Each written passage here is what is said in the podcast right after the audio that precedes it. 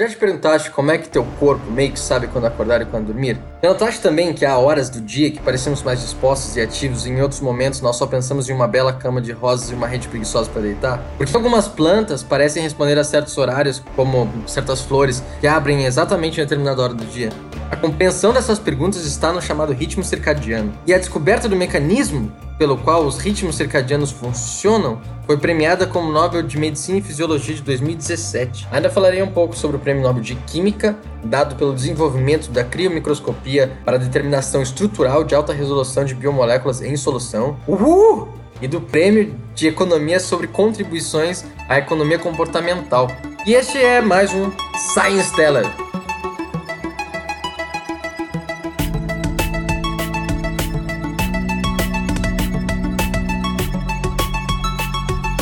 E eu sou o César e para contactar o Taverna Científica basta mandar um e-mail para tavernacientifica.gmail.com ou pelo blog tavernacientifica.wordpress e não esqueça de se inscrever no canal pelos agregadores de podcasts.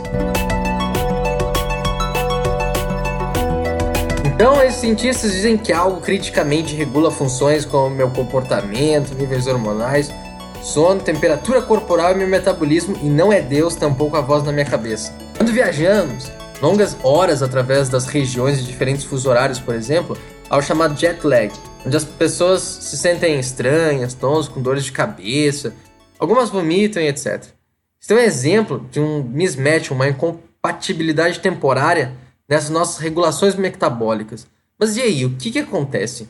Bom, lá no século 18, alguma coisa assim, ou 17, não lembro agora, o astrônomo Jean-Jacques Doutor de Marian estudava a planta mimosa, que abria-se para o sol durante o dia e se fechava no crepúsculo. Então, esse Jean João resolveu colocar a planta no escuro durante todo o tempo e notou que, independentemente do sol, ela ainda obedecia um relógio próprio. Ela abria e fechava. Logo, o conceito de ritmo circadiano surgiu. Circadiano do latim circa, como volta ao ciclo, e dia é diano. Right, right? Definição básica que precisamos ter antes. Uh, gene. O que é um gene, né? Todo mundo já ouviu falar que temos DNA e tal. DNA é uma sequência muito longa de moléculas especiais chamadas nucleotídeos. Mas de início, temos os átomos, como oxigênio, carbono, hidrogênio, nitrogênio, para citar alguns. E estes combinados formam essas moléculas. Então, moléculas é uma combinação de átomos. Os nucleotídeos são uma combinação de moléculas, né? Um dos grupos que forma ele é chamado de fosfato, que é uma molécula que é uma combinação de fósforo com oxigênio. E a outra composição do nucleotídeo é o chamado nucleosídeo. Esse nucleosídeo é formado de duas outras porções. São como se fossem duas outras moléculas juntas. Uma que é uma base nitrogenada, ou seja, uma molécula com alguns nitrogênios loucos ali, e um açúcar, que pode ser de dois tipos. Um deles chamado de desoxirribose e outro de ribose. Então lá, em ordem. O nucleosídeo combinado com o fosfato forma um nucleotídeo. E vários nucleotídeos juntos formam uma sequência que, bom, ainda não é o DNA. O DNA mesmo são duas sequências destas grandes que se entrelaçam formando uma famosa dupla hélice do DNA. E isso é ainda estritamente quando a gente está falando da desoxirribose como açúcar, porque o RNA não tem essa estrutura dupla. E no caso do RNA, o açúcar é a ribose, por isso é R, D, etc. E essas sequências que existem no DNA e ao mesmo tempo são o DNA, são formas de armazenar informação. E é esta que é usada para fazer cada e todas as células e moléculas que compõem e que são os seres vivos. Seymour Benzer e seu aluno Ronald Konopka, é assim se pronuncia, queriam saber se era possível interferir no ritmo circadiano de uma mosca. Enfim, demonstraram que um gene maluco lá era. Ele conseguia perturbar esse ritmo. Chamaram esse de period. Porém, não sabiam como isso estava sendo possível. Quando se fala como algo acontece em ciência, isso é uma pergunta sobre o mecanismo pelo qual um fenômeno acontece. Ou seja, cada passinho ali dentro até chegar a esse fenômeno. E essa é justamente a grande pergunta. A galera que ganhou o Nobel de 2017 de Medicina e Fisiologia, ou seja, o Jeffrey Hall, o Michael Rosbash, em colaboração com a Brandeis University, e Michael Young, da Rockefeller University em New York. Essa galera, eles conseguiram isolar o gene period. E como um bom gene, o period deve oferecer alguma informação. E esta, no caso, é o código para produzir uma proteína. E chamou-se essa de PER. Então tem a proteína PER, que é codificada pelo gene period. E observou-se que PER era acumulada durante a noite e degradava durante o dia, ou seja, uma oscilação com ciclo de 24 horas. Olha que louco, meu. E a verdade sobre oscilações da natureza é que elas não acontecem para sempre. Oscilações acontecem em estados específicos de um dado sistema e são processos termodinamicamente favoráveis, onde a composição total do sistema tenderá a um estado de menor energia. Então, a natureza sempre procura essa, esse estado de menor energia. Pergunta tomava então outra forma.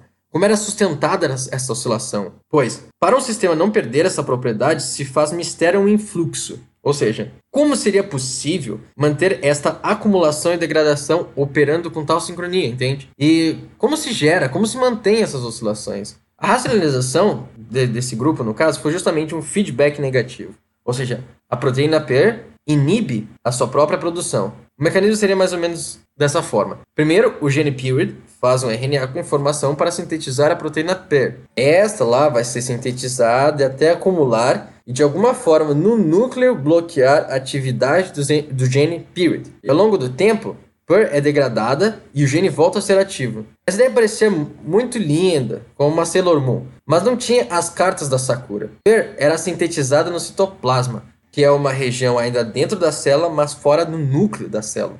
E se ela realmente bloqueasse a atividade do gene, PER deveria entrar no núcleo novamente. E não, é uma tarefa tão fácil assim para qualquer proteína. Então, em 1994, esse Michael Young descobriu uma segunda proteína, codificada pelo gene Timeless, e era a senhorita proteína TIM. Segundo Young, a TIM e a PER ligam-se e assim elas conseguem ultrapassar a barreira do núcleo da célula, onde então podem bloquear a produção de PER, formando esse feedback negativo que era o mecanismo inicial proposto. E por último, o maior ajuste desse ciclo veio do gene double time, que foi descoberto logo em seguida, e da proteína codificada por ele, claro, que é a chamada DBT, double time, que por sua vez atrasa o acúmulo da PER, ou seja, dá um tempo para a degradação dela. Então, de acordo com essa leitura da Press, liberada pela Karolinsk Institute, mais proteínas envolvidas na ativação do period, e bem como uh, para o mecanismo de sincronização com a luz, vêm sendo descobertos por esses grupos. E é isso aí. Então, esse rendeu o Prêmio Nobel de Medicina e Fisiologia de 2017 para Geoffrey Hall, Michael Rosbash, que são da Brandeis University, como eu tinha dito, da Rockefeller University, o Michael Young, que é digamos, impactante nisso tudo é que todos os seres vivos trabalham com si. Uma grande porção dos genes humanos são regulados por relógios biológicos e calibrados pelo ritmo circadiano. A descoberta do mecanismo abriu um campo de pesquisa sem comparação. A incidência de certos quadros, como sintomas de depressão, Alzheimer, são mais comuns em certos períodos do dia do que em outros, como já citei no Science Teller II. Em um ciclo de 24 horas, podemos até traçar como os, os seres humanos mais ou menos têm essas atividades. Exemplo, nós começamos lá num ciclo na parte do sono profundo. Aí alcançamos, ao longo disso, a menor temperatura corporal cerca de 4 horas depois do início do ciclo. Cerca de 6 horas após o início do ciclo, há a liberação de cortisol, o que é importantíssimo assim pelo belo acordar. Então, ok. Nós estamos 6 horas após o início do ciclo e recém acordamos. Ok? Temos dois tempos diferentes, prestem atenção. Então, cerca de 2 horas depois disso, depois de termos acordado, temos o aumento da pressão sanguínea. Logo, com o alto nível de alerta e cerca de 15 horas após o início do ciclo, alcançamos a melhor coordenação motora e reação. Ou seja, isso seria cerca de 9 horas depois de estarmos despertos. Chegada a 18 horas do ciclo, temos a maior temperatura corporal, seguida pela maior pressão do sangue. E à noite nos aparece com a produção de melatonina, chamado hormônio do sono, produzido pela glândula pineal, que parece muito importante. Embora em outros seres vivos, melatonina também possa ser produzida, claro que não é pela glândula pineal, no caso de uma planta. E isso já é umas 21 horas depois do início do ciclo. E assim ele continua. E como você pode perceber, coisas como temperatura corporal, pressão sanguínea, estão associadas com qualquer atividade geral que o corpo fizer. E novos meios de entender e trabalhar com esses fatores são aptos a gerarem uma revolução pouquíssimo previsível.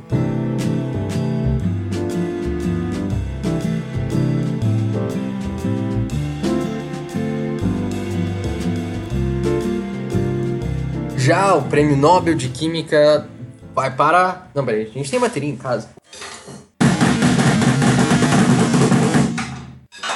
É quase isso. Jacques Dubochet, Joachim Frank e Richard Henderson. Dubochet da University of Lausanne, na Suíça, Columbia University, Joachim Frank em New York e Henderson MRC Laboratory of Molecular Biology em Cambridge, UK. O desenvolvimento deles foi na chamada microscopia crioeletrônica. A ideia da microscopia é relativamente básica. Nós temos o olho humano para olharmos coisas e etc, mas algumas coisas são tão pequenas que nós não simplesmente não conseguimos fazer uma boa definição dela. Para isso, alguns aparatos que desenvolvemos servem para ampliar essa nossa visão, para que possamos saber a cara de vírus que nos matam. Mas anyway, microscopia crioeletrônica. A determinação que eles querem fazer é justamente de biomoléculas, que possuem um problema. Mas vamos começar com a ideia de microscopia eletrônica. Quando nós temos uh, um objeto queremos ver, esse objeto funciona uma, da seguinte maneira com relação à nossa visão. A luz incide no objeto, ela reflete no objeto, nós absorvemos com nossos olhinhos, lá o cérebro processa e entende que é uma imagem de um certo tipo. Em relação à forma, cor, etc. Pelo menos a maioria dos humanos faz isso, alguns animais. Um, a ideia é que luz é uma coisa um tanto difícil de trabalhar. Campos magnéticos, etc., podem interferir bastante com relação a isso. Em alguns objetos também pode ter muita interferência de como a luz passa. Elétrons são algo análogos à luz, no sentido de que podem se propagar como uma onda e sofrerem efeitos de onda.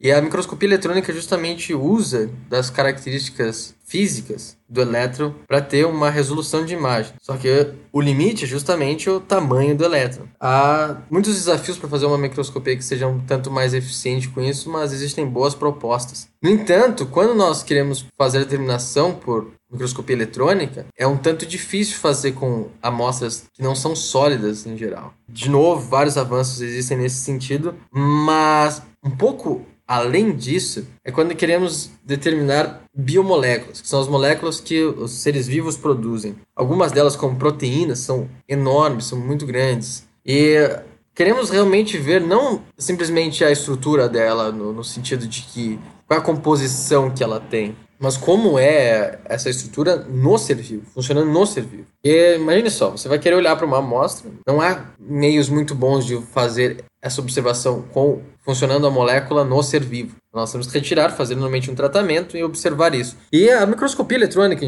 como eu já disse, pela essa questão de, de usar elétrons, foi muito acreditada não ter compatibilidade com análise de material biológico, porque simplesmente o material biológico é destruído. E esse Henderson, em 1990, ele conseguiu fazer uma imagem eletrônica tridimensional de uma proteína em resolução atômica. Então, isso, isso simplesmente estourou com uma grande tecnologia. Já o Jenkin Franklin fez essa tecnologia virar aplicável, segundo alguns dizem. Pois em 1985 a 1986 ele desenvolveu um método de processamento de imagem em que pudesse usar a, uma combinação bidimensional dessas imagens, elas são analisadas e consegue emergir uma estrutura tridimensional. E Jacques Dubochet adicionou água, ah, justamente a microscopia eletrônica.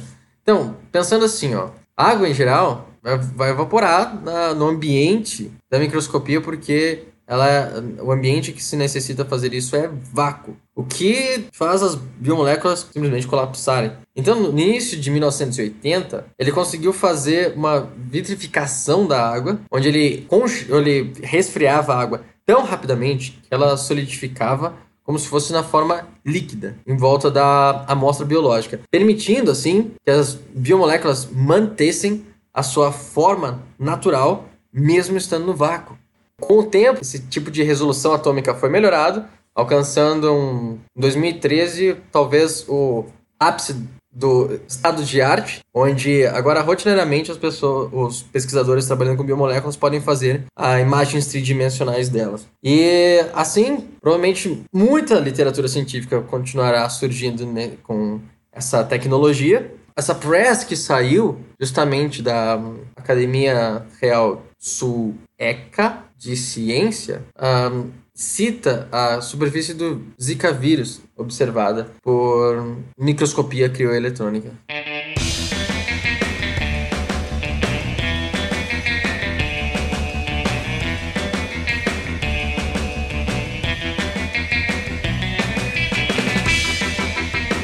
E esses eram os dois prêmios Nobel que talvez quisesse aprofundar um pouco mais. Uh, fora isso, houve o prêmio de física em relação às ondas gravitacionais, a detecção delas. Este é um tópico relativamente, digamos, não simples e houve bastante entusiasmo da mídia e etc. O que é bastante merecedor do Nobel, uh, no sentido de que mudanças grandes ou percepções assim fundamentais experimentalmente dentro da ciência são mais aptas a ganhar prêmio Nobel.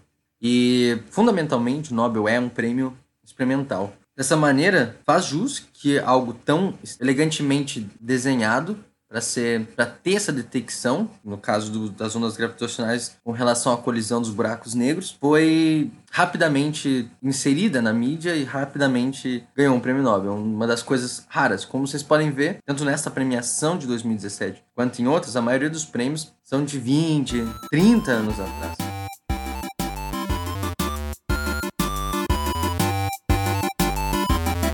Economia. O prêmio de economia foi para Richard Thaler e ele é uma pessoa interessante, digamos, no mínimo. A contribuição dele se dá pela maior relação psicologia com a economia, algo que eles chamam de psicologia comportamentalista, Alguns outros psicólogos já tinham enveredado por este campo, bastante interessante, embora complicado, embora controverso. O próprio Teller é um personagem controverso. Dois livros recentes do Teller que acabaram ganhando bastante audiência foram Nudge, melhorando decisões sobre saúde, bem-estar e felicidade. Este em 2009, em 2015, o Misbehaving, que é algo como se descomportando, fazendo a, uma economia comportamental, sendo também um enorme sucesso pela mídia e etc. Além disso, recente que Teller aparece no Big Short, o colapso de 2008 com relação à crise financeira. Bueno, falando demais sobre ele, vamos colocar um exemplozinho interessante. Uh, digamos que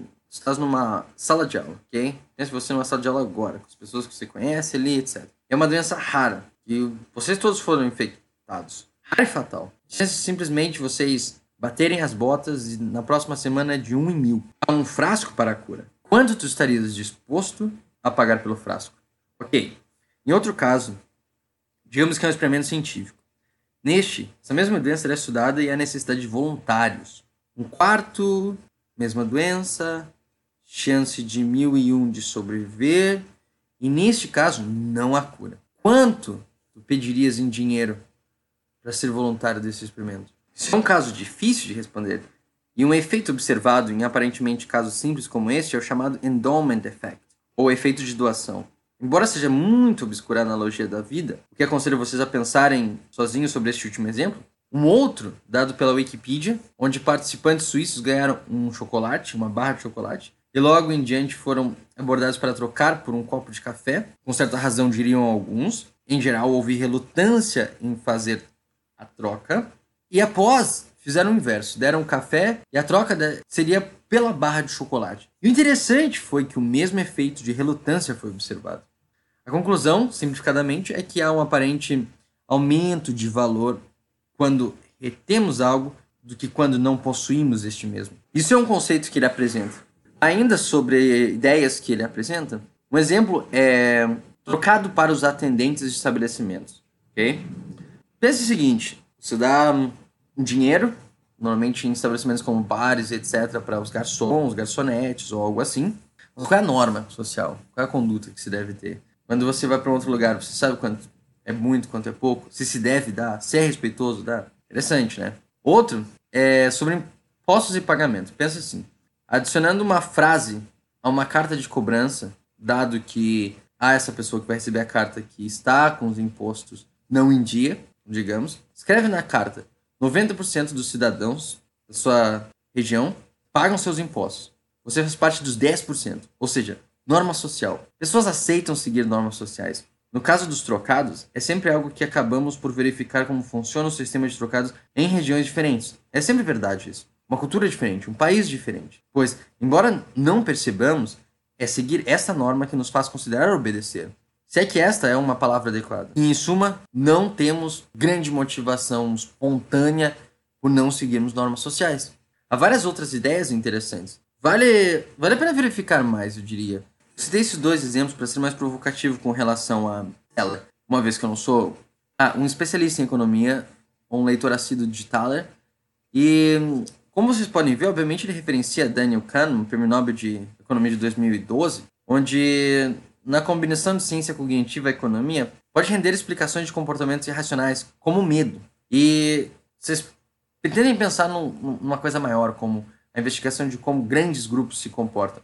Obviamente vocês entendem que em economia isso faz todo sentido, mas economia liga várias, vários setores, como o próprio primeiro livro dele fala, bem-estar, saúde e etc. E sem entendermos como funciona essas motivações irracionais, essas tendências irracionais, nós não vamos conseguir ter um quadro muito real sobre pessoas. Nós vamos ser pessoas ideais que é o que nós normalmente estudamos nessas ciências sociais. Com relação ao medo, linkando esse tópico, já recomendo o livro Risco, a ciência política do medo, do Dan Gardner. E que outro sim, explora descaradamente Kahneman. Então, Kahneman também é interessante de se ler. E Nerdologia faz um vídeo sobre isso. O link está abaixo da postagem desse episódio no blog, para quem se interessar. Foi mais um Science Universo! Até a próxima!